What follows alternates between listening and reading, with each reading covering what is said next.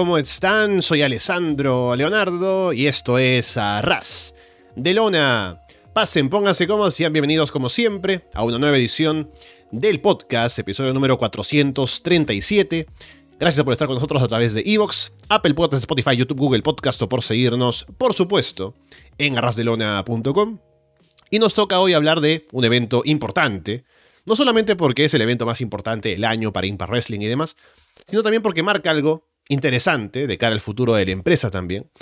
Así que bueno, quienes estamos aquí desde el inicio de Arras de Lona sabemos que hemos hecho el seguimiento de Impact Wrestling muy de cerca, tal vez no tan de cerca de mi parte como debería, pero hemos estado siempre ahí atentos a los shows, pay-per-views, novedades en la empresa, etapas de la historia de la empresa. Así que es otro momento, como un punto de quiebre de cara a lo que viene ahora para el próximo año. Es Bound for Glory, el evento más grande del año de la empresa, y vamos a hablarlo en detalle, como siempre, por aquí en el programa. Y para eso está, por supuesto, ¿quién más sino Carlos Ryder? Carlos, ¿qué tal? ¿Qué tal, Alessandro? ¿Cómo estás? Yo lo pensaba antes de camino a casa que decía, guau, es que vamos a hablar. Eh, no es spoiler, porque creo que si estáis aquí escuchando esto sabéis que vuelve TNA. Vamos a hablar del regreso de la marca que tantas veces anunciamos que está a punto de morir, que nunca la vimos morir, sino cambiar, marcharse y ahora la vemos regresar. Bueno, bueno, bueno, yo estoy em, eufórico, eufórico. Yo creo que se me nota en, la expresión, en la voz.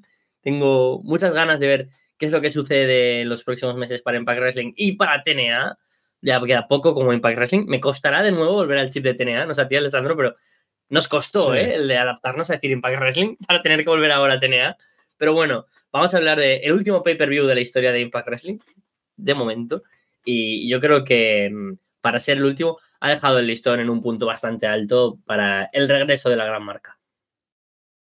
Eso mismo. Y bueno, empecemos por el final, como ya estamos ahora hablando de esto.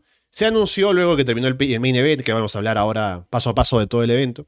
Pero, como ya íbamos diciendo, que a partir de enero del próximo año, de Hard to Kill, va a volver a ser la empresa conocida como TNA, eh, recordando sus orígenes, ¿no? Em, y básicamente lo que es, él estaba leyendo acerca de las razones y esto es que ya se estaba esto cocinando por un tiempo. Se pensaba hacer incluso esto para Slammiversary, pero se tomaron un tiempo más para que todo quedara eh, en orden. Porque básicamente quieren tener esta idea de que van a, van a, abrazar o unificar la historia de la empresa que está como segmentada, ¿no? En la etapa de NWA TNA, eh, Global Force en algún momento, Impact Wrestling ahora últimamente, ¿no? Y es como que, bueno, vamos a abrazar el pasado, vamos a hacer que toda la historia de la empresa sea una sola. Pero más que nada también, más allá del tema sentimental, es que para muchos em, eh, asocios o mucha gente que trabaja con ellos en, medios internacionales, el nombre de TNA les gusta más porque ha sido un nombre que ha sido más mantenido en el tiempo, ¿no? De muchos años de asociación y demás y eh, ya internamente incluso le seguían diciendo TNA de toda la vida, ¿no? Entonces, un poco para unificar también sus relaciones con otras empresas y con otros socios y transmisiones por fuera y demás, es, es que se decide volver al nombre de TNA, ¿no? Y la gente lo ha recibido bastante bien, como nosotros también estamos aquí contentos con esta idea de que van a volver al nombre original, como ya no estar avergonzados del pasado, ¿no? Porque el, el dejar de ser TNA y pasar a ser Impact Wrestling fue en gran parte porque había una mala reputación de la empresa por muchas cosas. Entonces ahora que se ha hecho un lavado de cara de la empresa en los últimos años, con muy buen trabajo en el tema de los programas de televisión, los eventos, y también la asistencia del público, en los ratings, que todo está como de subida, eh, estamos con un punto en el que Impact ha establecido ya una reputación de que es una empresa seria, ¿no? Y que es una empresa que le da, eh, que trata bien a los fans que la siguen. Entonces ahora que volvemos a hacer a TNA, no es que cambie el nombre y vuelven los ninjas, no vuelve bien ruso y vuelven las estupideces, ¿no? Sino que vamos a continuar con el trabajo que se ha hecho hasta ahora, pero bajo el nombre de TNA, y eso me parece muy bien. Es que las connotaciones negativas que tuvo la marca TNA en los años en los que precisamente nosotros comenzamos a hablar de, la empresa en Arras de Lona eran muy malas y con razón. Veníamos arrastrando todo el legado de la época de Vince Russo, Eric Bischoff, um, Hulk Hogan, The Outsiders, que perjudicó mucho, Dixie Carter, por supuesto, que perjudicó mucho una marca que se había forjado durante los 2000 como una alternativa y que en algún momento se llegó a pensar que esa alternativa de un wrestling que bebía mucho de lo independiente, que ponía lo deportivo por delante del entretenimiento, podías estar peleando mano a mano como el producto, mm, digamos, hegemónico junto a WWE. Esto se fue perdiendo y fue ganando puntos la imagen de una empresa cutre, em, que todo lo que hacía era malo, que mm, en muchas ocasiones bebía de la WWE, pero de la parte mala, que solo se quedaba con las migajas que no querían, con los despojos, básicamente. Sin embargo, el meme de TNA ahora se convirtió en todo lo contrario. El buen lavado de cara que tú mencionabas, Alessandro, Impact Wrestling y sobre todo de su directiva durante los últimos años, sobre todo desde que Scott Damore ha estado al frente de la compañía, primero como subdirector y ahora como director, pues ha quedado patente porque ahora las em, siglas de TNA nos recuerdan solo a la época de 2005, 2006, 2008, donde obviamente pues nos evocan nombres como J Styles, Kurt Angle, Abyss, Samoa Joe, Christopher Daniels, Triple X, America's Most Wanted o LAX. Quiero decir, por supuesto sabemos que también existe esa época de 2014 y 2012 y 2010 y creo que Impact ha abrazado el meme, pero sobre todo han dicho, bueno, es verdad, tuvimos que vivir con esto, pero ahora tenemos mucha calidad y creo que nos parecemos mucho más a la primera imagen de TNA y por eso la queremos recuperar, porque al fin y al cabo ya no está Kurt Angle, pero está Jose Alexander, ya no está AJ Styles, pero está Mike Bailey, no está Noson Kong y Gail King, pero tenemos a Trinity, a Jordan Grace, y eso está genial, porque en una época moderna de TNA creo que mm, encaja a la perfección. Y yo he sido de los fieles defensores de que estamos viviendo la mejor época de la historia de la empresa. Puede ser que esto sea algo controversial, pero creo que el nivel que ha dado en ring gente como Jose Alexander, como Don Apuracho, como Mike Bailey, em, iguala e incluso supera, porque ahora mismo el listón es mucho más alto. La inflación que tenemos en todos lados también la tenemos en el wrestling. Entonces, yo creo que ahora el estándar está mucho más alto y ahora creo que se está dando mejor wrestling que de antaño. Por lo que, sin duda, es un gran, gran, gran momento para volver a la marca de TNA tan reforzada, con el aniversario de los 20 años. Se ha trabajado bien en el especial número 1000, con la gente que está en el Hall of Fame, con el regreso de luchadores puntuales, con luchadores que han estado en el primer Impact, como Eric Young, como Scott Damore o como Gil Kim, que también han estado en el Impact 1000 con gente que lleva ya muchos años en la empresa. Ya no se ve esa fragilidad que veíamos en los últimos años de hay un luchador muy top, se lo lleva WWE, hay un luchador muy top, se lo lleva Elite. No, no. Gente se queda aquí como emblemas. Jordan Grace, Josh Alexander, Deona Puracho. Esta gente lleva muchos años, pero sobre todo cuando piensas en Eddie Edwards, en Rosemary, esta gente sí que son sin duda luchadores que son de un nivel top y que son ya símbolos de la empresa. Así que para mí, la idea de unificar de nuevo bajo las siglas de Total Non-Stop Action me parece una fabulosa idea y además creo que la vamos a disfrutar y va de nuevo a atraer a mucha gente que habíamos perdido por el camino. Sí, eh, ahora obviamente van a seguir estando al mando la gente que está al mando en este momento. Lo que mm, sería interesante ver ahora es qué significa esto para el crecimiento de TNA, de Impact como empresa. Porque lo, o sea, si bien está en su mejor momento, estoy de acuerdo contigo en el tema creativo, en los combates, en todo. El momento más alto de, de TNA como empresa fue bajo el nombre de TNA, ¿no? Con la venta de pay-per-views, con Kuranga y Samoa Joe, por ejemplo. Entonces, tal vez un poco colgarse de esa imagen y de esa marca de tantos años en el pasado puede ayudarles también a darles un impulso adicional para que, porque también aparte del anuncio del cambio de nombre, también hay una intención de ir a, arenas más grandes, ¿no? De expandirse más. Entonces, viene también con todo este, eh, este interés de poder hacer que la empresa crezca más. Y veremos que también les funciona, pero con el buen trabajo que han hecho, creo que está eh, bastante, sería bastante merecido que tengan un impulso así también en cómo funciona en cuanto a resultados económicos y todo lo demás. Sí, hemos visto que ya a nivel producción no les cuesta hacer un soldado de un pay-per-view o de un show especial de Impact Plus. No sé si le mantendrán el nombre o pasará a ser el TNA Plus. Ya, es que, que pensaría cada pequeño cambio, claro. Ahora ya de repente, igual la Impact Zone deja de ser Impact Zone. Veremos, no sé, creo que no, que eso ha permanecido siempre ahí. Pero creo que la fortaleza de Impact Wrestling se ha demostrado sobre todo en los últimos dos años, en los que Impact no solo ha hecho shows en la Impact Zone, sino que Canadá se ha convertido seguramente en la segunda casa o la primera casa incluso en cuanto a localizaciones para pay-per-views. Eh, ha girado por todas las costas de Estados Unidos, ha hecho shows en México, en Australia y ahora se va a Inglaterra y Escocia. Son seis países. Esto es muy loco, ¿eh? Este poder solo lo tiene WWE y a una escala más baja, pero GCW también, lo cual también hay que premiarles. Pero ya se ha demostrado, ¿no? Que tienen como la estructura. Bueno, pues vamos a ir un paso más allá. Vamos a ir a pabellones más grandes, ya que estamos girando por todo Estados Unidos. Vamos a hacer un mayor desembolso en contratos, en luchadores, en escenografía. Va a volver la rampa, va a volver los túneles. Puede que se firmen a grandes nombres que ahora parecían inalcanzables, como puede ser el caso de Will Ospreay, que hablaremos a continuación de él.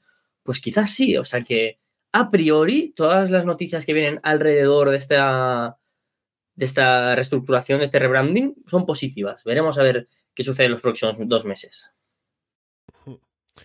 Bien, hablando de la historia, del, pasado, de honrar el pasado de la empresa, tuvimos en el pre-show, ¿no? en el Countdown to Bound for Glory, eh, una media hora dedicada al Hall of Fame, con las presentaciones de Tracy Brooks y de la dupla de Mike Tenay y Don West, que estuvo bastante bonito, eh, con el tema del homenaje, ¿no? Y el discurso de, de aceptando el premio y dedicándole a Don Callis fue genial, así que también bastante recomendado ver esa media hora de el Hall of Fame de TNA. Sí, especialmente creo que es muy bonito el de Mike Tenay, una de las voces más representativas y que mejor em, hacen que, recordemos precisamente la historia de, de, TNA y de sus grandes combates. Pero creo que algo muy bonito y que me emocionó mucho fue que todo su discurso de su Hall of Fame fue agradecer a otros. por supuesto a Don West, como no, pero a cada persona por el camino que ha estado ahí, dentro y fuera, a un lado. Fue muy bonito y creo que, gente merecedora. Llevamos ya muchos años, creo que más o menos coincide el inicio del Fame de TNA con el inicio de Arras de Lona, más o menos, no lo tengo muy claro, mm, más o menos creo que puede coincidir. Y ahora ya tiene un, Hall of Fame muy potente y sin duda creo que Don West y, Mike Tiney tienen que estar ahí y Tracy Brooks como una de las originales de Knockout, sino le de original Knockout debía también estar en este Hall of Fame. Sí, para sacarte de la duda, veo que el primer Hall of Fame de TNA fue en 2012, así que un par de años antes de que empezara el podcast. ¿Quién fue el primer eh, ingresado al Hall of Fame, eh, Carlos, para la trivia? Uf, no me acuerdo. Yo, yo sabes que estas cosas es, terrible. Kurt Angle estuvo por ahí, pero no, fue alguien más cutre. Fue alguien cutre, creo. No, no, no. ¿Quién fue? No, no, no. Fue Sting. Fue Sting, ¿en serio? Sí, el segundo fue Kurt Angle en 2013. Y se va a retirar en 2024, ¿eh? Madre mía. Qué fuerte, qué fuerte. A, a, mí me sorprende mucho estas cosas, ¿eh? Porque había gente que se marchaba de Impact Wrestling de TNA en aquella época y decía, ah, se van a retirar ya. Y, no, gente como Sting o como Kurt Angle se retiraron mucho después. Y gente que decía, bueno, ahora lo van a petar como Abyss o Bobby Roode o, o Petty Williams, que no, eh, han ido adquiriendo cada vez menos peso a nivel televisivo. Vamos con ya la cartelera principal de Man for Glory, empezando con el combate por el título de la X Division. Chris Sabin contra Kenta. Kenta le ofrece la mano a Sabin, pero para atacarlo a traición. Sabin salta en una plancha hacia afuera, pero Kenta esquiva y Sabin se lastima solo. Kenta domina, hay cánticos para ambos. Sabin aplica una fuerte missile dropkick desde la esquina. Sabin levanta a Kenta para un cradle shock, pero Kenta se agarra del referee para evitarlo. Kenta quiere cubrir con los pies en la cuerda, pero el referee se da cuenta. Kenta le da duras bofetadas a Sabin. Sabin tumba a Kenta con un lariat y remata con el cradle shock para llevarse la victoria. Bueno, un buen combate, disfrutón de opener cambiando un poco la dinámica de X Division que solemos ver en estos pay-per-views shows especiales, donde la X Division suele arrancar el, show con un combate más dinámico. Aquí no, un combate un poco más lento, obviamente, marcado por la veteranía de ambos luchadores, Chris Sabin y Kenta, dos leyendas absolutas del el wrestling. Y creo que aún así fue un combate muy disfrutable, donde los dos veteranos em, supieron jugar con el reloj, que eso es importante, no vimos a un Kenta desganado, que era mi gran preocupación. Kenta, que desde que se marchó W, no ha tenido grandes noches eh, muy seguidas. Puntualmente ha tenido algún combate, pero este creo que sí, que ha sido un combate interesante en el que creo que la parte final, sobre todo los últimos dos tres minutos, mm, te dejó un poco al borde de la silla diciendo, ¿puede dar aquel campanazo Kenta? El momento, por supuesto, que baitea el, el GTS. Supieron jugar con eso gente que ha sido muy, muy buena en ring, pero que también saben que ya no dan el 100% de lo que podrían hacer. Entonces, juegan un poco con un workeo más lento, más trabajado. Y yo creo que fue un buen combate. Quizás hace una década habría sido un mejor combate, pues mm, seguramente. Pero aún así creo que a nivel narrativo em, se disfrutó y creo que en un show en el que vamos a estar hablando mucho de las siglas TNA, este último pay-per-view de la historia de Impact, que Chris Sabin haya salido como campeón en el primer combate de la X-Division, también habla mucho. Y creo que Impact ha querido dejar como la firma en este show, ¿sabes? Tengo la sensación de que las decisiones no simplemente han sido a nivel creativo para esta rivalidad puntual o este momento de Bound for Glory, sino también teniendo en cuenta que pasará dentro de un par de meses y de cara a 2024. Entonces yo creo que victoria merecida para Sabin. Mm, empieza a sobrevolar por ahí ese option sí, cuando muy bien el realizador atiende, levanta la mano con el título de la X-Division Chris Sabin, de fondo una pancarta option sí.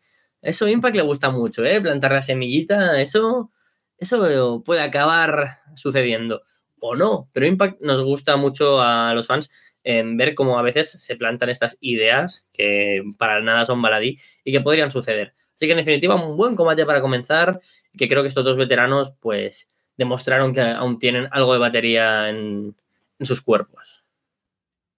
Sí, me gustó también el opener. Yo siempre cuando veo o cuando se anuncia un combate de Kenta en cartelera y luce bien, Aún tengo algunos reparos porque no sé qué Kenta es el que vamos a tener en el combate. Pero aquí salió a pelear duro, salió eh, motivado, se le vio bien acompañando a Sabin.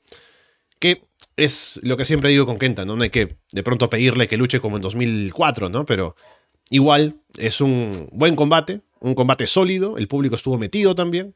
Así que no tengo quejas con la lucha, creo que estuvo bien para abrir el show y se sintió una defensa bastante peleada, bastante dura para Sabin. Y también yo sigo soñando con ese combate que me pusiste en la cabeza hace tiempo de Sabin contra Shelly por el título mundial. Que a ver si pasa. Aunque Hard to Kill ya dijo Moose que va a retar, ¿no? Pero a ver qué pasa antes o después de eso. Sí, bueno, veremos a ver porque mm, se han traído a colección últimamente grandes mm, nombres de antiguos shows de TNA al calendario que ya se han convertido en habituales, como especiales de Impact Plus, como Victory Road, como Sacrifice. Luego, por supuesto, pues han creado otros, ¿no? Como Emergence, que creo que además ha conseguido un lugar destacado y recordado. Pero a mí Destination X creo que es de estas cosas que si vuelve la marca TNA creo que debería regresar. Lockdown, por ejemplo, no. Creo que un, un Lockdown como combate sí. Pero un pay-per-view que esté protagonizado solo por combates de jaula de acero, ya lo hemos comentado y seguramente hayan en los archivos de Arras de Lona nosotros diciendo esto no debería existir nunca más. Pero Destination X sí, esa idea de que una vez al año se pueda canjear el título de Activision era algo mucho mejor y cuando lo hizo Austinaris fue maravilloso. Y, por ejemplo, cuando el año pasado lo hizo Kazarian, nos pareció que estaban denostando bastante el título de Activision hace ya un año clavado, ¿eh? por cierto, cómo pasa el tiempo. Y, yo creo que, que, Destination X podría ser de estas cosas que, apelando a la nostalgia, podrían regresar. Veremos, pero yo creo que aún podemos disfrutar de un Chris Sabin al que cada vez veo más papeletas de campeón a corto plazo porque Jake Something lo veo flotando un poco en el ambiente y con el main event anunciado con Moose de Hard to Kill, mm, se me bajan un poco las papeletas, pero veremos qué sucede con, con el reinado de Chris Sabin. Monsters Ball. PCO contra Rhino, contra Moose, contra Steve Macklin. Cada uno sale de una habitación donde han estado encerrados a oscuras por 24 horas, sin comida ni agua, para salir a luchar, ¿no? Esto alguien lo ven en, para eh, derechos humanos, ¿no? Y alguien puede intervenir, pero nadie lo hace. Macklin se lanza a atacar a Rhino durante la entrada, Moose sale a golpearlos con su maletín de Fist or Fire. PCO sale al final, él sí con toda su música y demás. Moose lanza a PCO en un back body drop desde el ring hacia afuera sobre una escalera apoyada en el filo. Macklin lanza a Moose en un Dead Valley Driver sobre un tacho de basura en una esquina. PCO esquiva un golpe a la silla de Macklin, y Macklin se golpea a sí mismo con el rebote en las cuerdas como de rock. PCO salta en un Swanton Bomb sobre Macklin en el filo del ring. Moose lanza a PCO en, un en Yuranagis, pero PCO se sigue levantando. Moose le pone chinchetas a unos bloques de concreto en ringside y lanza a PCO encima en un powerbomb. Macklin va a saltar sobre Rhino afuera, pero Bully Ray aparece para detenerlo. Bully empuja a Macklin desde la esquina sobre una mesa con alambre de púas afuera. Luego se le acerca y le dice, ah, ¿quién es suave ahora, no? Porque en un momento, en un impact, Macklin había dicho que Bully era, era suave, ¿no? Y eso molestó tanto a Bully que tuvo que meterse en un combate pay-per-view para hacer que pierda Macklin. Rhino atrapa a Moose con un gore en el ring, pero había una silla de por medio, así que ambos quedan tumbados. PCO salta sobre ambos en un Swanton Bump y cubre a Moose para llevarse la victoria. Ay, menos mal, ¿eh? Menos mal que aquí tuvo que aparecer Bully Ray porque yo digo, uy, qué raro, un pay-per-view perfecto. Siento mi Dreamers. sin Bully Rays, sin nada raro. No, no, no. Tenía que haber Bully Ray. ¿Cómo no? A ver, el combate, al margen de el hombre que me tiene bloqueado en Twitter, combate justito, por varias razones. La primera, querían evocar la nostalgia de nuevo de Van for Glory 2005. Reino eh, gana un Monster War Match, Fatal 4 Way, ante, eh, ante Abyss, Sabu y Jeff Hardy, un combate sin duda para la historia de la empresa. Y aquí, pues, mantienes a Reino y dices, bueno, pues ya es bonito, pero han pasado 18 años, Reino. Reino ya no está con el mismo cardio, el mismo nivel, ya no es el Reino que decíamos, este tío, este tío haría virguerías fuera de CW. Pues, pues, no, pues no, Reino ya está para hacer el rol de productor. Luego, Moose le vi más justito que lo habitual, ¿eh? Mira que Moose es un luchador que a mí me gusta, pero yo creo que ya salía con la actitud de no ir a dar un gran show. Luchando con pantalones de traje, unas zapatillas rojas, ¿qué es eso? ¿Qué es eso? Ya sabes que yo con eso soy muy puntilloso, ¿eh? Pero ¿qué, es ese outfit? Es que dijeron cuando se iba a meter a, una, a ese lugar oscuro por 24 horas que se iba a poder cambiar después, pero al final no hubo tiempo, ¿no? me cuadra, me cuadra, pero bueno, a mí eso son tonterías, pero me saca del combate. Digo, ¿qué hace luchando con esas zapatillas de mus, tío? O sea, bueno, bueno. Y luego, el, tema de, Bully Ray. Creo que los spots para ser un Monster Ball fueron em, muy poco vistosos, más allá de que obviamente pues mola ver cómo alguien cae sobre cemento o a PCO destrozándose la espalda contra una escalera, pero no aportó nada novedoso ni nada con lo que de verdad dijeras, holy shit, esto es un Monster Ball. Pudo haber sido un hardcore con algún punto más de elaboración en, en los spots, la verdad, de este combate. Creo que me dio una sorpresa que ganara PCO, porque la rumorología apuntaba que este se marchaba de Impact. Finalmente ha sido Sammy Callihan, el que ya no está en la empresa, y PCO ahora queda sobrevolando la idea, permanecerá aquí, fue una despedida con una victoria. ¿Qué pasa con él? Es verdad que ya no le queda tanto por hacer, ¿no? En la empresa, porque es un muy veterano y que no vas a decir, no, sí, es que están construyendo poco a poco para ser campeón mundial, ¿no? Tuvo ese gran combate con McLean a principio de año, bueno, así, a principio de año, fue una absoluta carnicería y se lo agradecemos, pero me sorprende esta victoria. ¿Por qué no se la da Moose si es el aspirante mundial al título ahora mismo? Es verdad que por el Fist of Fire, pero por esas mismas, ¿por qué no se lo das a Macklin? No sé, mm, decisiones controversiales, un combate que apela a una nostalgia que ya no se podía sostener por el mero paso del tiempo. Bully Ray estropeando un combate con su presencia una vez más. El combate no es un desastre en realidad, pero para mí se queda justito para estar aprobado. Tiene buenos spots. En la primera parte tiene momentos intensos, ¿no? Que PCO es que tú lo ves subiendo una esquina y dices, se va a matar este tipo, pero eh, a ver qué tanto se mata esta vez, ¿no? Y es genial. El público de inmediato empieza el combate y ya están los cuatro en el ring. Y PCO es el más over de los cuatro. Así que ya desde ahí yo pensaba, qué pena que se vaya, ¿no?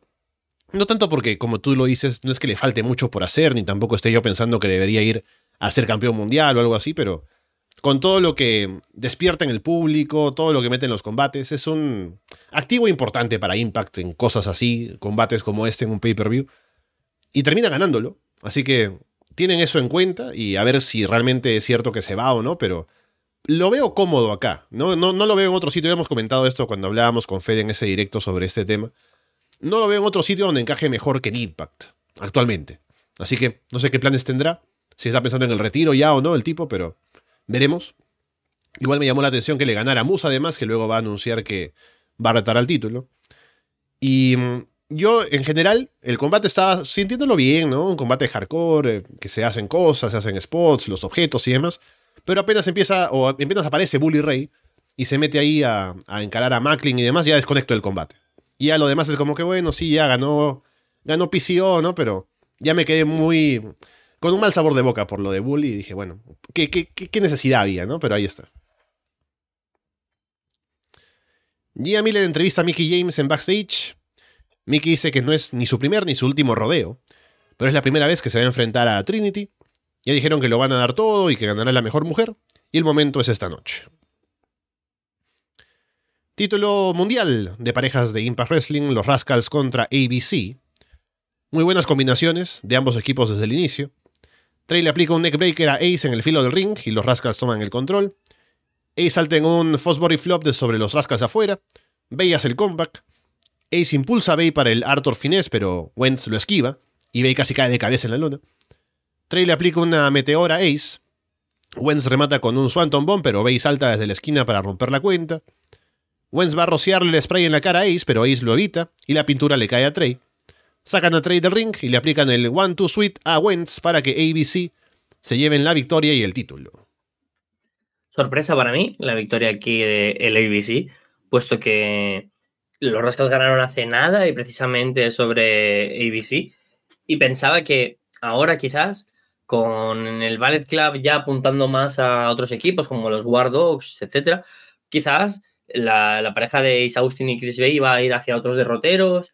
Yo creo que van a permanecer como equipo un tiempo porque se han construido como posiblemente los mejores tag teams de Estados Unidos durante este último año. Bueno, desde el año pasado ya, cuando fueron a Best of Super Juniors, precisamente en estas fechas, creo que han demostrado estar en un estado físico brutal y una polivalencia en el estilo también absoluta. Es gente muy ágil, pero es muy técnica, que también puede ir a un estilo un poco más Steve. Creo que el, mayor fallo de este combate es que fue corto. Fueron apenas 10-11 minutos y que podría haber sido un combate de un semanal de Impact, porque por la calidad no puede ser peor. Es decir, ellos son buenísimos, no, no, pueden dar un mal combate, ninguno de los cuatro. Además, Zachary Wentz, que desde que regresó, para mí ha sido una de las grandes sorpresas y uno de los grandes regresos del año porque ha estado muy bien a nivel in-ring, incluso ganando en singles match a Mike Bailey, o sea que todos venían muy fuertes. Pero me sorprendió primero la victoria y luego me habría gustado que fuera un combate más mm, dilatado. No lento, porque fue un sprint y eso creo que es bueno, porque no pararon. Fueron spots, combinaciones sin parar. Pero creo que me habría gustado quizás un poco más de tiempo, que esa velocidad, ese ritmo tan, tan acelerado, también hubiera tenido algún momento de descanso, de que el público bajara las pulsaciones, aplaudiera, ir construyendo de nuevo. Para mí fue un gran combate, un notable alto y ahora pues queda la duda de qué pasará con los títulos por pareja, si volverán a, luchar los Rascals, si la rivalidad que obviamente estaba ahí fraguándose con The Good eh, Brothers Digo, Brothers, no, perdón, uy, no, no, no, quita, borra, borra, borra, no, por favor, no, no, no, que no vuelvan. No, no, que vuelva Bully Ray. Que no, quiero ver a los Good Brothers. Es que cuando te libras de uno viene otro, ¿eh? es que es muy fuerte la historia de Tenea. En fin, eh, con las de Good Hands, con John Skyler y con Jason Hodge, que yo soy particularmente fan de ellos y creo que han hecho un gran trabajo. Veremos a ver hacia dónde apunta todo esto, pero bueno, el combate fue entretenido, fue bueno, en directo lo disfruté mucho y creo que es el tipo de combate que también es necesario en estos shows y, que además ganen Chris Bay y Ace Austin, ya que estamos tanto hablando ahora sobre pasado y futuro, también demuestra que ellos han sido los pilares, quizás junto a Trey Miguel y Josh Alexander, de esta nueva generación de talento nacido en, en Impact Wrestling y que por sí solos se han convertido en estrellas mundiales. Sí, muy buen combate, lo disfruté, eh, aunque siento que podrían haber dado un paso más con algo más de tiempo, ¿no? No, no tuvieron el espacio como para hacer un combatazo en el show, como podría haberlo sido.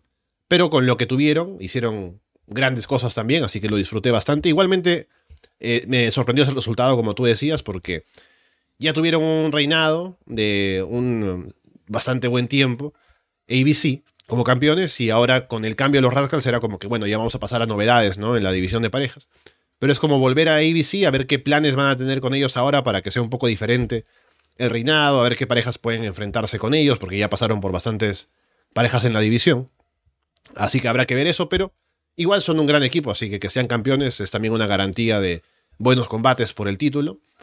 Y poco más, creo que un combate que estuvo ahí bien sólido, fue un muy buen combate dentro del show para el título de parejas, aunque habría esperado un poco más si les hubieran dado un espacio mayor. Yo creo que nunca hubo intención quizás de quitarles los títulos, puede, puede ser porque... Mm. Eh, recordemos que a Isa y Chris Bay le quitan los títulos Subculture, Flash Morgan Webster y Mark Andrews en su regreso, que ahora pues también estarán luchando en este tour de, en, Reino Unido, pero que yo no sé si van a permanecer Subculture en el roster de Impact activo en Estados Unidos. Ojalá que sí, ¿eh? porque los disfruté mucho. Pero es lo que tú dices, tuvieron un reinado bastante largo. Creo que los últimos reinados que fueron pues los Rascal Subculture, los Motor City Machine Guns, y antes fueron Honor No More, y ya creo que nos tendríamos que ir hacia los Good Brothers y los Briscoes yo creo que es el reinado más largo que recuerdo. Y no es que sea una división tampoco tan amplia como para que ahora digamos, ah, sí, ha cambiado mucho la estructura del, roster por parejas para ver cosas nuevas. No, no, se ha mantenido todo bastante estable. Entonces, veremos, veremos qué es lo, que sucede y qué es lo siguiente para ellos. quizás es que quieren poner sobre la mesa la idea de que, bueno, son un tag team también para la historia, que no simplemente es Ace Austin y Chris Bay se han juntado un tiempo, funcionan bien y son campeones una vez, y quieren decir, bueno, campeones con reinados longevos, varios reinados, quizás también, pues en ese sentido, quieren apostar por los miembros del Ballet Club. Ahora sí viene un combatazo. Mike Bailey contra Will Osprey. El combate es muy intenso desde el inicio. Se sacan del ring, saltan hacia afuera, tanto que yo me preocupo un poco, digo, tal vez no tienen mucho tiempo y por eso están saliendo tan rápido, pero no. Osprey va corriendo y atrapa a Bailey en un abdominal stretch. Osprey luego frena a Bailey con un duro chop al pecho. Bailey responde con patadas. Bailey salta para evitar un ataque de Osprey y en el mismo movimiento salta en un moonsault de la tercera cuerda hacia afuera. Hay cánticos para los dos. Bailey rellena a Osprey de patadas y aplica una Poison Rana. Osprey aplica un Oscutter en el filo del ring, luego atrapa a Bailey con otro dentro del ring, pero cuenta en dos. Intercambian patadas a la cabeza al estilo Kowada. Luego intercambian super kicks, patadas a la cabeza, eh, ya con ambos de pie. Luego, de todo lo que se dan, Osprey saca una Hidden Blade. Bailey aplica la última weapon, pero Osprey sobrevive. Osprey levanta a Bailey para el Stormbreaker, pero Bailey revierte en un huracán rana. Bailey aplica el Meteor Raid, que es un Fisherman Buster desde la tercera cuerda, con él saltando en un moonsault, pero cuenta en dos. Osprey escapa a un Flamingo Driver y aplica el Styles Clash.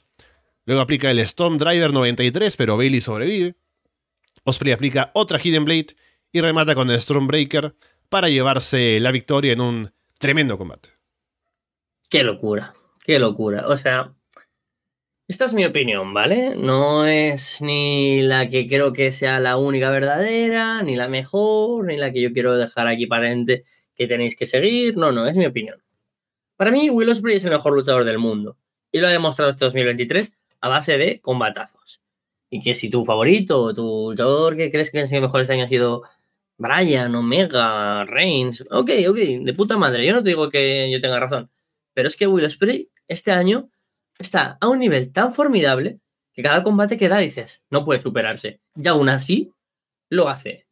¿Cómo? Teniendo a la pareja de baile perfecta. O sea, el año pasado ya se enfrentaron Mike Bailey y Will Ospreay en Red Pro. Y quizás por el escenario, quizás porque venían con un poco. Bueno, tampoco venían con menos fuelle. Will Ospreay el año pasado también estaba en un gran nivel. Y Mike Bailey mm, acabó estando entre los cinco favoritos del año como mejor luchador, incluso en los Arras de los Awards.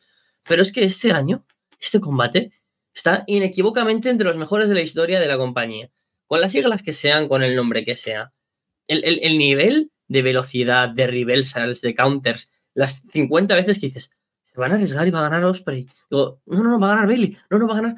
Bueno, bueno, eso es brutal. Ese final es, bueno, desde el que se saca de la mandanga y se ahí del Blade volando, es que mira, se me traba la lengua de la emoción.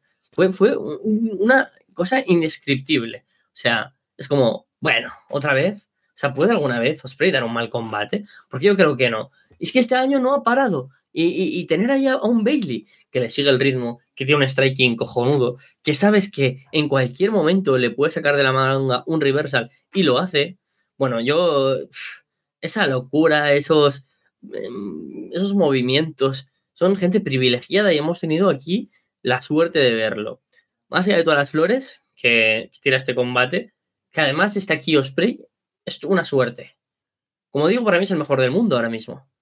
Y que ahora mismo él haya decidido estar en Impact y que además, y creo que es algo que ahora debatiremos y comentaremos, ¿existe la posibilidad sobre la mesa de que esta sea su casa por un tiempo o que una vez sea free agent vaya a Impact Wrestling? Habla muy bien de cómo está ahora mismo Impact Wrestling.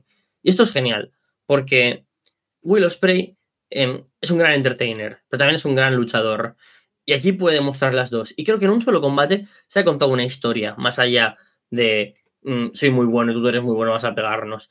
Obviamente no es una mm, historia con un trasfondo brutal, como puede ser la de, Bloodline o la de Hangman Page junto a Dark Order, pero creo que dices, bueno, aquí ver a una persona que sabe que es tan buena que va a darle a otro un gran combate y el otro dice, no me basta con que tú me saques aquí una gran lucha, sino que te quiero ganar, me pareció increíble. Para mí un combate sobresaliente, donde poco faltó para ser un combate perfecto y que sin duda ya sube a lo más alto del ranking de lo mejor del año de la compañía en 2023. Sí, es maravilloso. No, no puedo decir mucho más. Creo que es un combate que le puedes poner a cualquiera, que no ve wrestling ni siquiera, y puede entender claramente qué es lo que están haciendo, ¿no? Es como que cada uno tiene un estilo. Bailey con el striking, Osprey tal vez con los saltos y con un tipo de striking pero distinto. Y uno ve ya qué estrategia va a utilizar cada uno para ganarle al otro, en qué saca ventaja en, en un intercambio o en otro. Y así es como que vas entendiendo, ya, este está trabajando por este lado, de pronto no le funcionó y regresa, casi le ganan, ¿no? Una cosa así. Y está, eso no solamente en la historia que cuenta, sino sumado al hecho de la ejecución que es perfecta, del ritmo, del público metido en todo lo que están haciendo, es la tormenta perfecta, este combate. Así que es genial, es para guardarlo y ponerlo en un marco. Así que, no, muy contento. Creo que estuvo a la altura de lo que se esperaba. Y siendo aparte un escenario pay-per-view en el que estén enfrentados. Y tampoco está eso que le puede jugar en contra en algunos casos, como de decir. O tal vez ya pensándolo más fríamente uno puede decir, ah, si Bailey no va a ganar, ¿no? Pero era un combate no titular. Podrían decir, bueno, Bailey gana ahora y luego hay una revancha en algún show de New Japan o lo que sea por el título de británico de, de AWGP, ¿no? Y podrían haber hecho algo así. Entonces tampoco es que eso le juegue en contra, así que es un combate que es increíble. Entonces no, tengo mucho, mucho, más que decir más allá de que hay que recomendarlo y hay que además ponérselo a gente que no ve wrestling para que se enganche.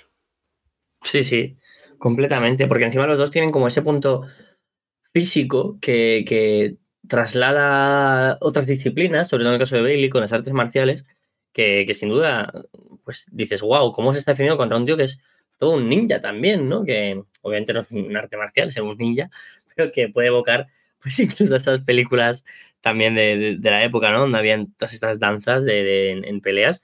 Y es un poco lo que ya ocurrió en aquella pelea, ¿no? Que también se habló tanto con Ricochet y Will Ospreay, que para mí es obviamente bastante peor. No porque el otro sea mala, sino porque esa creo que juega un papel totalmente distinto. Pero sí, que cualquiera la podría disfrutar. Y, y sobre todo lo que tú dices de que luego no vaya a haber una revancha, etcétera. Es que Will Ospreay y Mike Bailey se han enfrentado otras cuatro veces antes. 2016, si no me equivoco, 2016 de nuevo, 17, 22 y ahora. Y, yo creo que aún así nos pueden dar un combate todavía mejor. ¿Sabes lo que te digo? De para mí ha sido un combate que tú dices, es que no puedo decir mucho más. Pero ya tengo ganas de verlo otra vez. Y que se enfrenten una última vez, o una próxima vez, mejor dicho.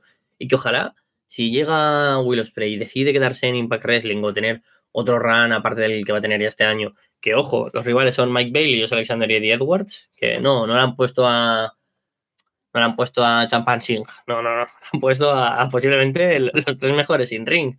Entonces, pues es, brutal por, por, ese lado pensar que, que Will Ospreay va a dejar el nivel muy alto y que seguramente él también va a disfrutar como para regresar y que ojalá sea para tener otro combate más con Mike Bailey, porque este difícilmente va a ser superado en la compañía en 2023.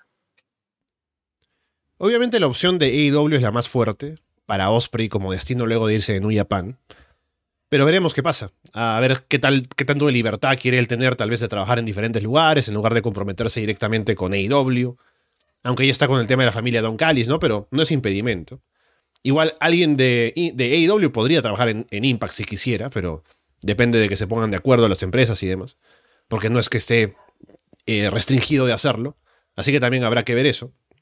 Hablando del, trabajo entre empresas, justamente em, Impact tiene esta asociación con New Japan, que ha traído combates y eventos conjuntos y demás. También me pregunto ahora cómo funcionará el tema de AAA, porque puede que con lo de Consejo Mundial acercándose a IW, AAA quiera tener a Impact como su principal socio en Estados Unidos, ¿no? Así que también eso es algo a tomar en cuenta para el futuro.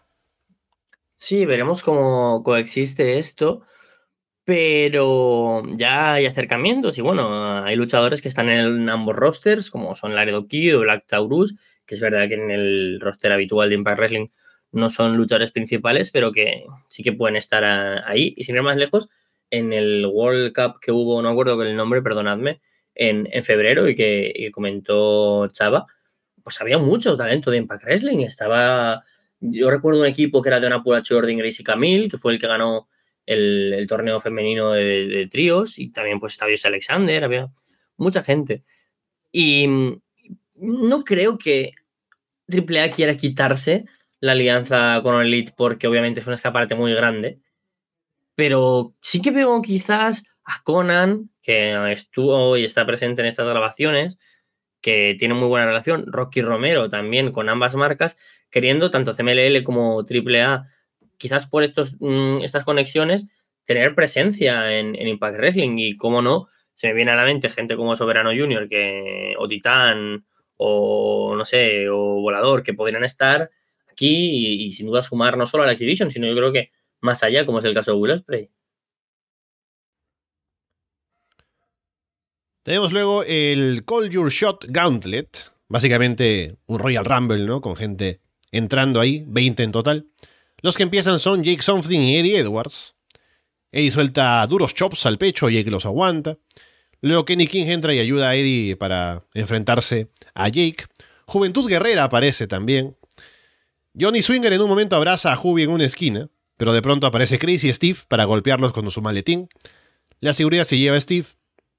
Giselle Shaw elimina a Swinger.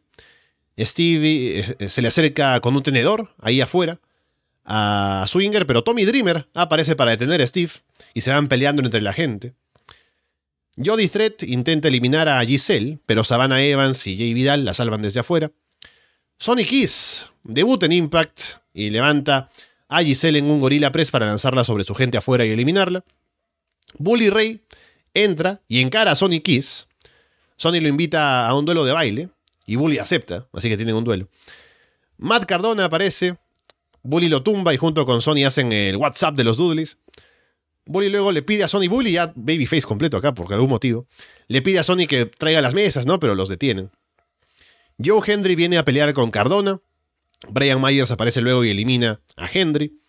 Cardona y Myers se miran fijamente y luego se dan un abrazo. Rich Swan ya está saliendo al ring antes de que pongan su música para entrar, que me da mucha risa. Dirty Dango es el último en entrar y Jake lo elimina de inmediato. Oleg Prudius se queda en el ring matando gente y los oficiales tienen que llevárselo. Jonathan Gresham por momentos se mete con su esposa, Jordan Grace, pero Jordan lo hace entrar en razón para que trabajen juntos. Los últimos en el ring son Jake, Bully, Cardona, Myers, Jordan y Kylie King. Jake lanza a Cardona y Myers en un doble suplex. Myers detiene a Jake con un golpe bajo y los Major Players lo eliminan, pero Cardona de inmediato elimina a Myers también. Jordan elimina a Cardona, Bully elimina a Kylie. Así que el combate final es entre Jordan y Bully, y aquí en esta parte final es por conteo o sumisión. Y también esto lo habían un poco anunciado o insinuado cuando entra Jordan, porque entra y encara a Bully, ¿no? En un momento en medio del combate y luego lo separan, pero la final es entre los dos.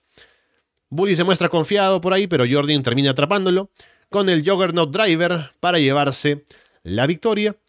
Y luego hace una promo Jordan para decir que retará el título mundial de las knockouts en Hard to Kill. Más allá de analizar el combate, que es un Royal Rumble y que yo creo que en mitad de un show así, meter un Royal Rumble mata un poco la dinámica. Por suerte fue un show muy picadito, que no lo hemos comentado. No hubo casi espacio a promos, a viñetes. No, no, muy picadito. Eh, y, por suerte eh, anunciaron, bueno, los 20 luchadores entran cada dos minutos, lo cual pues haría que 18 por 2 son 36 minutos mínimo de combate. Pero por bueno, fueron eh, dos minutos para que entrara, porque empiezan, empiezan dos, ¿no? Ahí pelean por dos minutos, pero luego de que pasa eso es cada minuto que entran. Ah, pues no sé sumar, o soy subnormal, que también puede pasar. Entonces, bien que durara apenas 25 minutos, 26 minutos, que es decir, duró poco más que el main event, o sea que muy a favor. Em, cosas a comentar, así como bullet points. Eh, Matt Cardona, puntarro, eh, fue, fue maravilloso, una alegría tremenda. Salté del sofá, me fui corriendo por todo el salón, volví al sofá y pensé, ah, qué pena que sea solo One Night Only porque esto se ha hablado mucho y es como, bueno, Cardona como uno de los grandes nombres igual para la nueva época podría estar ahí de regreso. A Cardona no le interesa firmar un contrato porque está muy feliz luchando donde quiere y depender de un contrato no le interesa. Y a Impact, por su parte, desde este último año no quiere que haya luchadores sin contrato a largo plazo. Entonces, no se va a llegar a un acuerdo, pero tenerle aquí fue una sorpresa. Quien sí parece que va a tener un contrato es Sonic Kiss.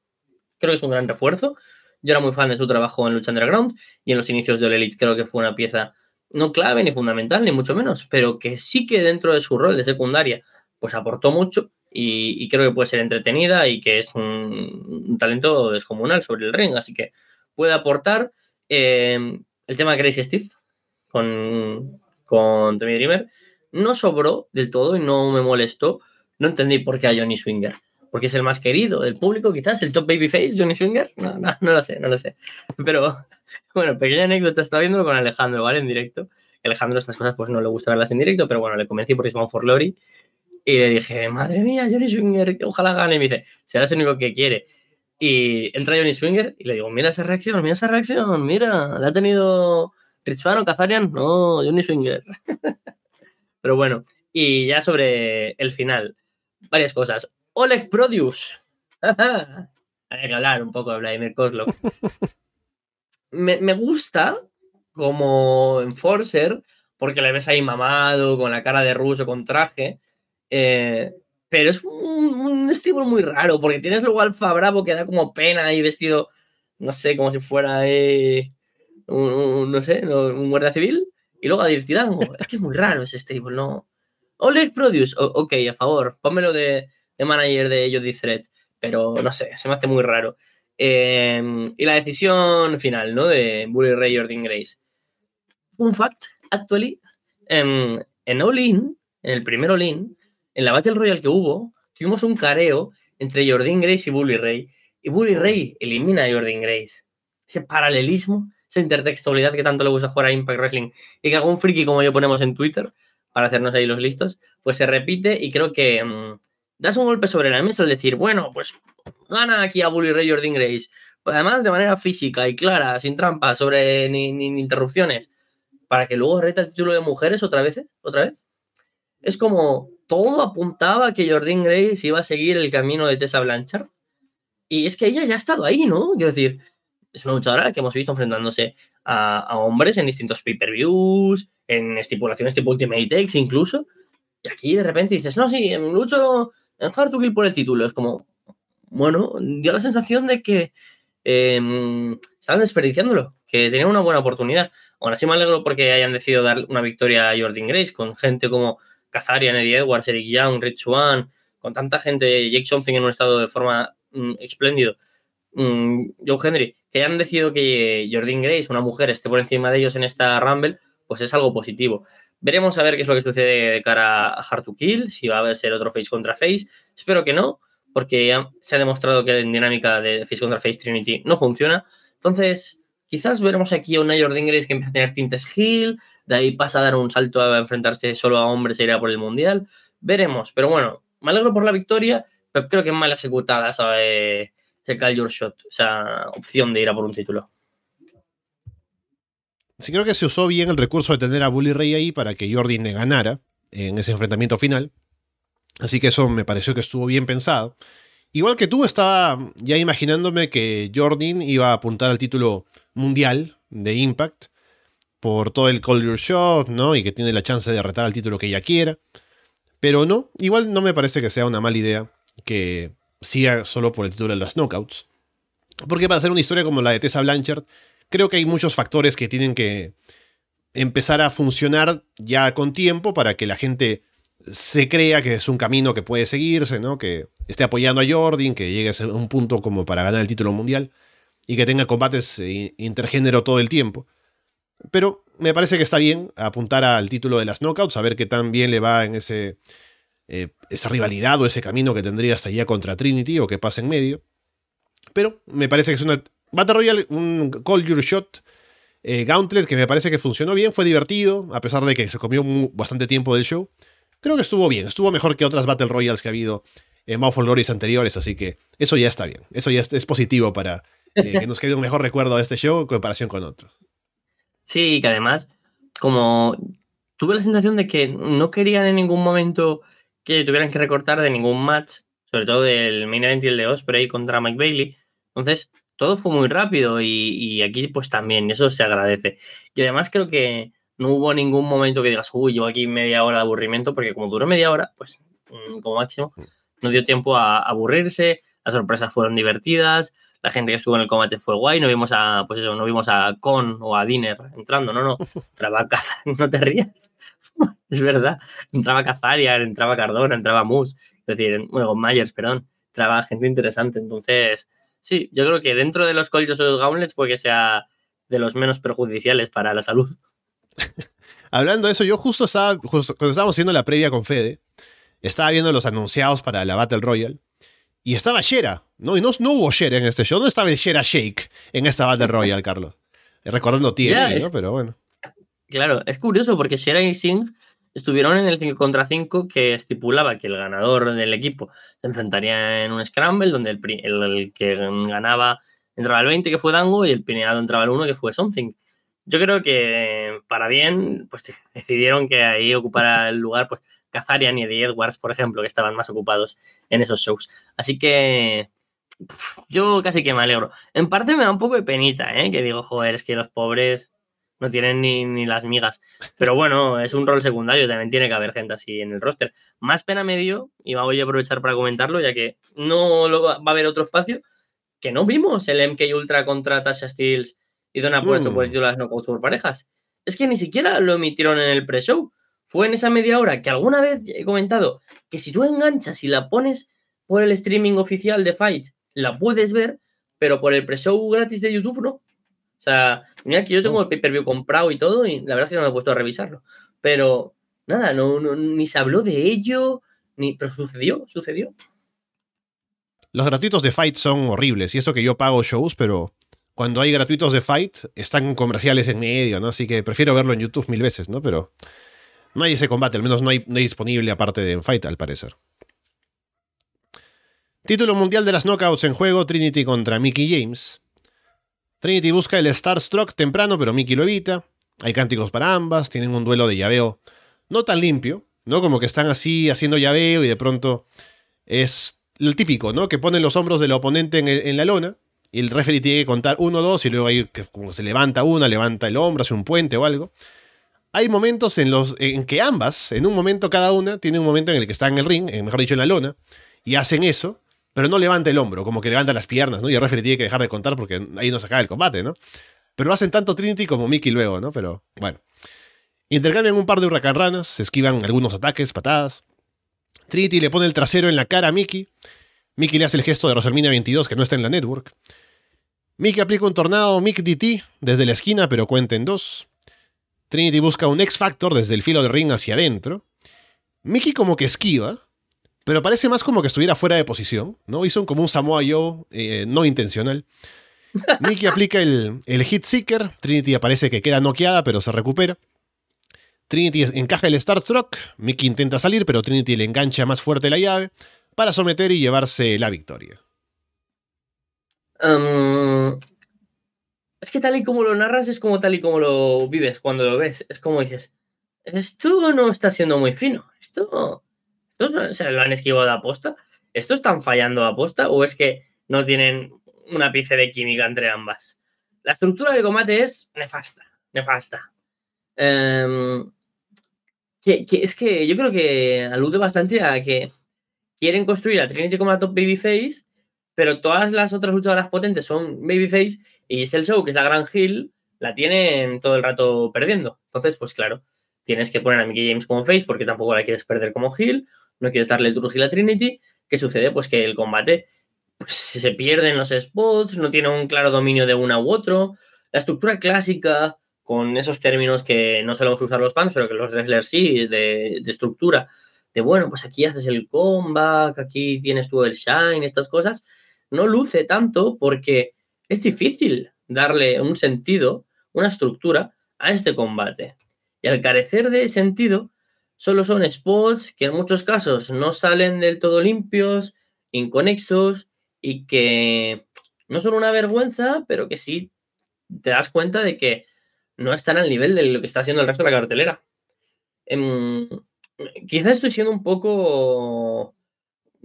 No sé, quizás eh, me estoy pasando un poco. Creo que el combate no fue malo, pero fue decepcionante.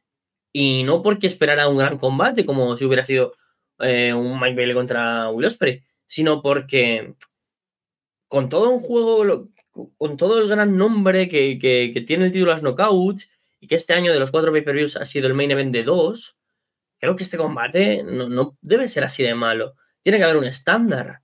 O sea, es como si ahora un combate de la Activision eh, es malo. Dices, hostias, pues ya es raro, ¿eh? O, un del título mundial, porque con todo el legado que ha habido detrás, no se puede permitir estos fallos. Y esto lo tomo como un aviso de, bueno, hemos puesto aquí a nuestros dos grandes nombres, pero quizás hay que ir con cuidado.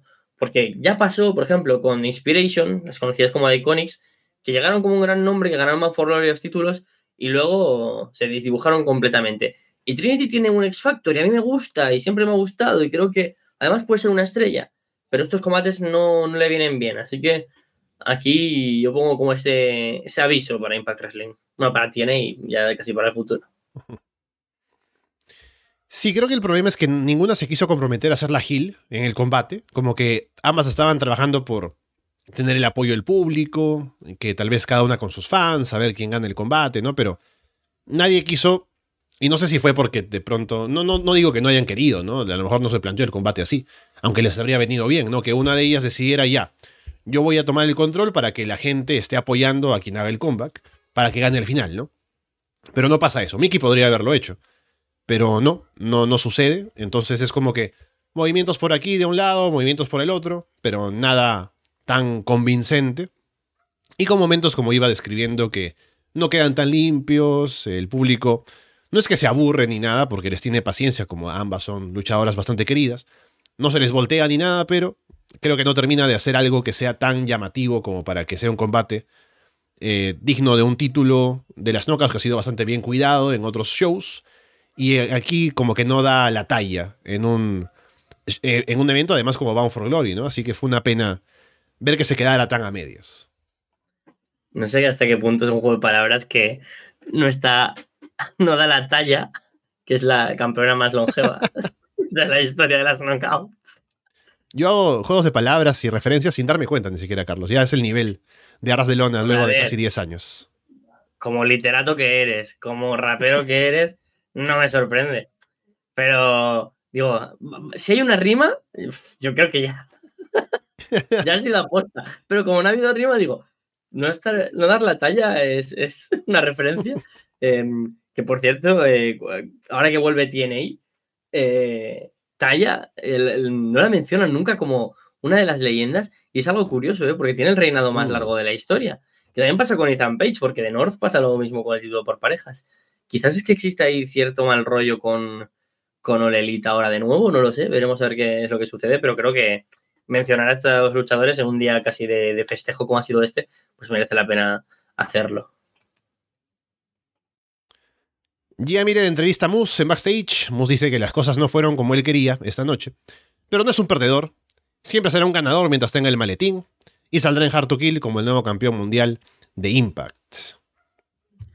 Bueno, con esto ya pues anuncian la cartelera, que a falta de que luego defendiera exitosamente a Alex Shelley, mm, nos deja una cartelera de Hard to Kill que parece casi más de show especial de Impact Plus, ¿no? No, quizás porque sea Moose o que sean Jordan Grace los aspirantes, sino que son la gente que lleva tantos años en la empresa, son que seguramente de los que lleven más años. Y que para el regreso tiene, yo esperaba otra cosa, ahora viéndolo con retrospectiva. Pero bueno, Moose de nuevo como aspirante al título, prefiero que lo gaste en un hard to kill de que nos vuelvan a hacer em, algo parecido a lo que ya ocurrió con, con Josh Alexander. Es verdad que no es lo mismo ganar el Fist of Fire que el, el Gauntlet Match, pero, pero bueno, mm, no sé si me acaba de convencer a mí este combate para, para hard to kill. Bueno, veremos qué pasa porque fue Moose el que trajo esa historia del título de TNA en uh. oposición al de Impact, ¿no? Entonces tal vez quieren hacer algo con esa idea ahora que vuelven a, la marca antigua. O si no, ya, Destination X en, febrero, Carlos, se acaba todo Alex Shelley contra Chris Evie, ¿no? Pero ya veremos qué pasa. Hay que hacer un hashtag, un algo, un movimiento, salir a las calles manifestarnos. ¿Que ¿Cuántos meses llevamos ya con esto? Es que si tiene que suceder, y me ponen a mus. Es que yo pensaba que, iba a suceder ya. Digo, ¿qué va a haber más? TNA, que Saving contra Set. No, mus. Menos mal. Bueno, no ha sido Bully Ray. Bueno, no ha sido Bully Ray. No ha sido Tommy Dreamer, incluso, ¿eh? Si me dejas que riza el rizo. Prefiero a Mus. Bueno, vamos, a lo celebro. Vamos con el main event, título mundial de Impact, Ale Shelley contra Josh Alexander. Shelley ataca el brazo izquierdo, el de la lesión. Van buscando llaves, sus finishers, pero se bloquean al inicio. Se ponen a intercambiar golpes. Shelley provoca a Alexander. Alexander se cubre con el brazo izquierdo en un intercambio y retrocede por el dolor. Shelley domina trabajando el brazo izquierdo, lo lastima en el medio del metal de una esquina. Alexander le voltea la jugada a Shelly atacando la pierna izquierda. Shelly se agarra de una esquina. Alexander lo jala para un German suplex y le quitan la protección sin querer, aunque luego no la llegan a usar. Shelly aplica un slice bread, pero Alexander gira hacia atrás y atrapa a Shelly para aplicarle un Chaos Theory. Shelly evita un crossbody de Alexander en el filo del ring y lo lanza a la barricada con un Shell Shocked. Luego remata con un Slice Bread en ringside. Alexander busca el ankle lock, pero Shelly se da vuelta y golpea a Alexander para, eh, hasta quitarle el, el, protector de la cabeza. Se bloquean todo al final hasta que Shelly aplica el Shell Shocked. Shelly luego aplica una super kick, remata con otro Shell Shocked y se lleva la victoria limpia en un muy buen combate también. Sí, fue un, gran combate. Además eh, protegieron bastante a ellos Alexander, pero creo que hay como varias decisiones alrededor que hacen que el combate no luzca tanto. El primero creo que es un factor de memoria y es pensar sin querer en el combate de Emergence 2022. Alex Shelley es el aspirante y es Alexander el campeón y que creo que para tanto para mí como para ti, Alessandro, quizás con el de ICI fue el mejor combate de, del año pasado en Impact Wrestling. Bueno, y el de Mike Bailey, por supuesto. Entonces, ya por una cuestión de memoria, el combate pierde algún punto. Pero luego hay dos cosas que a mí no me acaban de gustar en el combate. Primero voy a decir lo malo porque luego voy a decir todo lo bueno, que es un montón de cosas. Y es que el esquinero me distrajo y yo pensaba que iban a hacer algo. Y, es una tontería, pero como ya tienes esa percepción del wrestling tan estudiada que sabes que cuando te pones una mesa es probable que luego se rompa, ¿no? Tonterías de, bueno, pues si quitas un protector de un esquinero, alguien se lo va a tener que comer. Pues no, y eso ya, ya me distrajo. Y, quizás es por nuestra mente perturbada y quizás sobreexpuesta a tanto wrestling. Eso ya, ya, me distrajo. Y luego que, tenía todo el rato la idea de que igual nos daban otras a ellos Alexander contra Moose. Entonces yo ya pensaba, uy, le van a poner a Alex Shelley, no sé, como que tantos anuncios ya mm, no me gustó tanto pensar en cómo podía acabar el combate.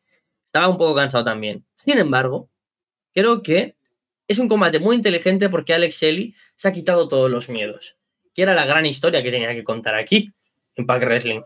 De hecho, eh, cuando lucha contra Nick Aldis es como, ay, en Slammiversary, que tú has ganado de casualidad, vamos a ver si ahora. Y ahora no, no, no. Le planta cara, no le tiene miedo. Y si tiene que aplicarle dos Slice Breed para ganar, o dos Shell Shock, mejor dicho, se los va a aplicar porque no tiene miedo y quiere asegurarse. Creo que fue un combate inteligente en ese aspecto cuidaron a Alexander. Eh, no se arriesgaron a dar grandes spots porque seguramente a lo mejor haya una revancha, porque quizás ya mm, estaba el público muy excitado con grandes spots de Osprey contra Bailey. Y creo que este era un combate que, tenía un aspecto más psicológico, más personal, con una motivación ¿no? detrás. Y yo creo que en ese aspecto eh, también cierra mucho, eh, en el aspecto narrativo, la historia del último pay-per-view de la historia de Impact Wrestling, de bueno, regresa TNA. El campeón mundial va a ser Alex Shelley, no va a ser Dios Alexander. Y creo que eso lo van a aprovechar. Impact muchas veces buquea no solo con la intención de dar un gran combate o dar un cierre, sino de dar un significado. Y eso lo hemos comentado aquí millones de veces. Que las decisiones de Impact a veces no son las mejores porque aluden a la historia. Sin ir más lejos, el cierre de Bound for Glory de hace dos años. Dios Alexander gana por fin a Christian, pero Moose le quita el título. Una decisión nefasta para nosotros como fans. Pero a nivel historia nos dieron Moose contra Alexander como la mejor storyline de 2022.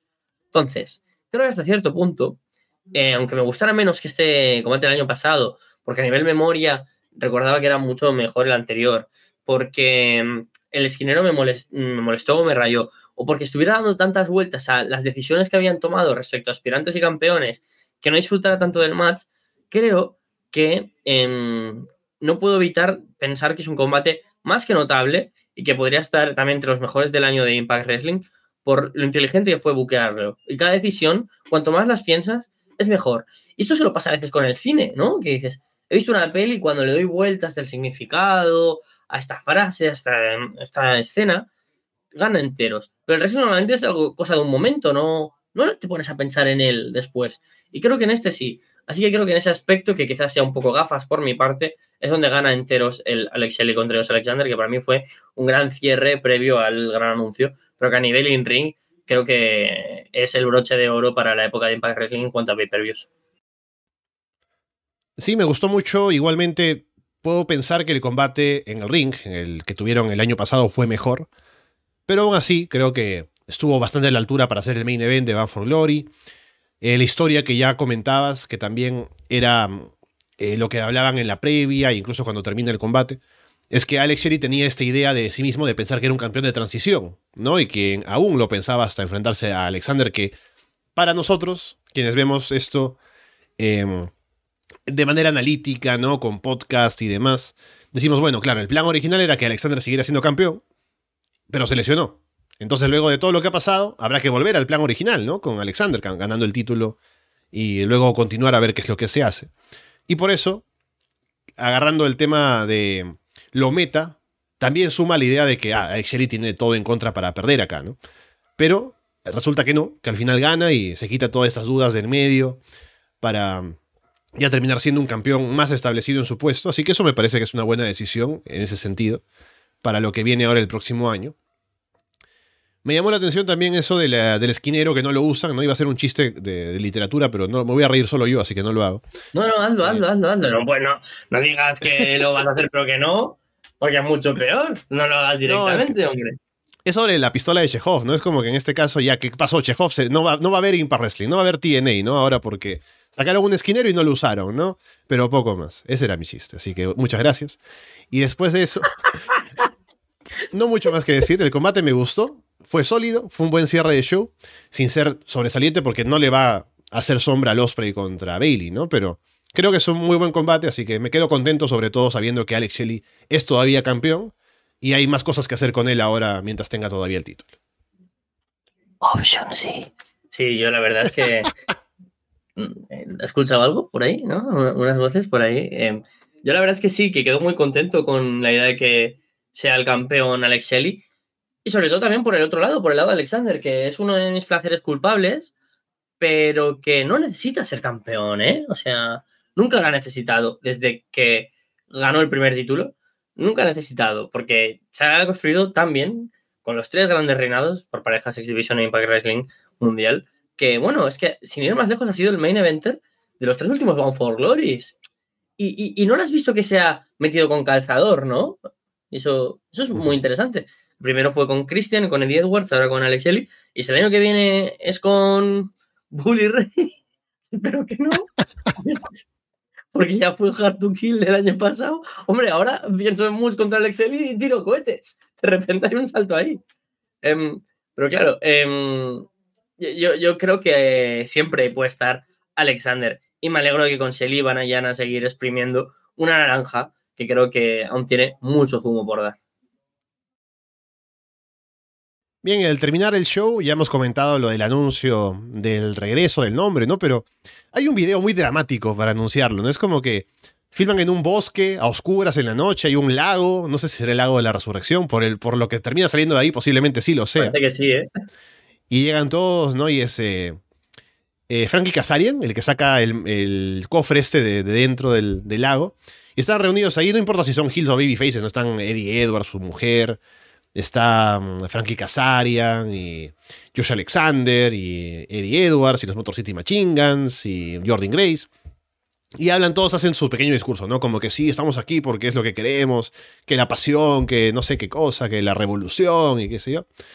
Y terminan mostrando solamente que el cofre es, dice TNA Wrestling, y lo abren y es como que sale toda la imagen, ¿no? De, del, pasado glorioso de, de la empresa.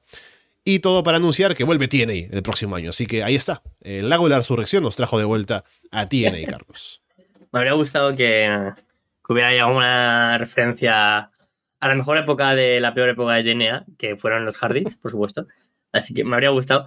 Pero bueno, creo que una cosa importante también, eh, ya que estamos aquí en un punto de vista bastante analítico, ¿qué luchadores han escogido, no? Para, para este vídeo y luego para la posterior imagen. Pues Alexander, los Motor City Machine Guns, Macklin, Jordan Grace, Josh Alexander, Kazarian y Eddie Edwards, que junto a los que salen en el, el header, que son Trey Miguel, Trinity, Mickey James, Don Apuracho y Mike Bailey, creo que los que no salen, tenemos un roster que, haciendo paralelismos, poco tiene que envidiar al de esa época de Styles, etcétera, que hablábamos, y que además se compensa de una manera loquísima si lo piensas. Quiero decir, tenemos a luchadores como más contemporáneos, como son Mike Bailey, Steve McLean y Trinity, a los que han estado en esa época que han apuntalado eh, un impact fuerte y que ha contribuido a alabar esa imagen de, no hay wrestling positivo, que son pues los Alexander, Trey Miguel, em, Eddie Edwards. Y luego está esta gente del anterior tenía como Smooth y o Jordan Grace o Don Purazzo. Y luego la gente que sigue ahí me parece loquísimo, ¿no? Como tienes pues a Tracy Brooks, Frankie Kazarian y, Alex Shelley, Chris Sabin, Mickey James. Y es, brutal. Creo que es el mejor momento posible porque además han confeccionado la mejor idea posible de la empresa. Todas las épocas están representadas. Y ojalá que se cierre a Will Ospreay. Quién sabe Dios si CM Punk por yo que sé qué razón acaba apareciendo en TNA y me da un, ataque al corazón. no sé qué pasaría. Eh, no sé si firmarían a Cardona. Pero ya solo el hecho de tener a este roster ya me parece, suficiente. No necesito ni a Christopher Daniels, no necesito a Monty, bueno, a Monty Brown sí que me gustaría. Pero vamos, que no necesito ningún luchador de aquella época porque creo que TNA va a arrancar en 2024 como una de las mejores épocas de TNA. Y eso ya es un gran punto positivo y un gran cierre para el último pay-per-view de la historia de Impact. Así que bueno, ahí está. Nos vamos contentos de este Bound for Glory, que fue un show bastante compacto, o sea, duró menos de tres horas, pero se sintió también corto porque hubo pocos combates, estuvo bastante bien estructurado también en el tiempo. Fue un, show con buenos combates, con cosas interesantes para pensar a futuro y sobre todo con la noticia final que nos deja expectantes saber qué va a pasar ahora en 2024 con el regreso de TNA. Y estaremos aquí, por supuesto, viendo los shows importantes, comentándolos, también de la mano de Carlos, que vuelve para Puerta Prohibida próximamente. Así que bueno, estaremos aquí siempre eh, al tanto de lo que pasa en cuanto a noticias, igualmente en otros programas de Arras de Lona donde hay el espacio. Pero un gusto siempre, Carlos, estar acá para hablar acerca de Impact, de TNA, que vuelve con todo en 2024. Bueno, a falta de que anuncien algunos shows especiales más, veremos si Turning Point lo comentamos o no en Puerta Prohibida que regresa. Estaba unas semanas en stand-by, sobre todo porque no sabía en qué punto retomarlo. Ahora creo que sin duda ya hay como ya un ángulo aquí para retomarlo. Y tenemos esa cartelera de Turning Point con combates interesantes anunciados en, Newcastle y toda la, toda la gira en general por Reino Unido y Escocia. Luego tendremos ese cierre de año construyendo el, nuevo, el nuevo imagen, ese nivel de producción. Así que bueno, eso sí, nos despedimos con los pay-per-views de la historia de Impact Wrestling. Qué fuerte. Eh, estoy hasta emocionado un poco, porque son muchos años, ¿eh? Han sido como cinco o seis años hablando ya de, Impact Wrestling y de sus pay-per-views y pasándolo mal. Y de alguna manera aquí siempre hemos querido no olvidarnos de Impact, destacar lo bueno, obviamente criticar lo malo, por supuesto, pero reivindicar la imagen de la empresa. Así que muy contento, agradecido, porque también gracias a este podcast pues hemos querido más a Impact Wrestling de lo que lo habríamos hecho y con ganas de empezar 2024 con TNA. Bien, con eh, todo eso dicho, por ahora los dejamos de parte de Carlos Ryder y Alessandro Leonardo. Muchas gracias y esperamos verlos pronto.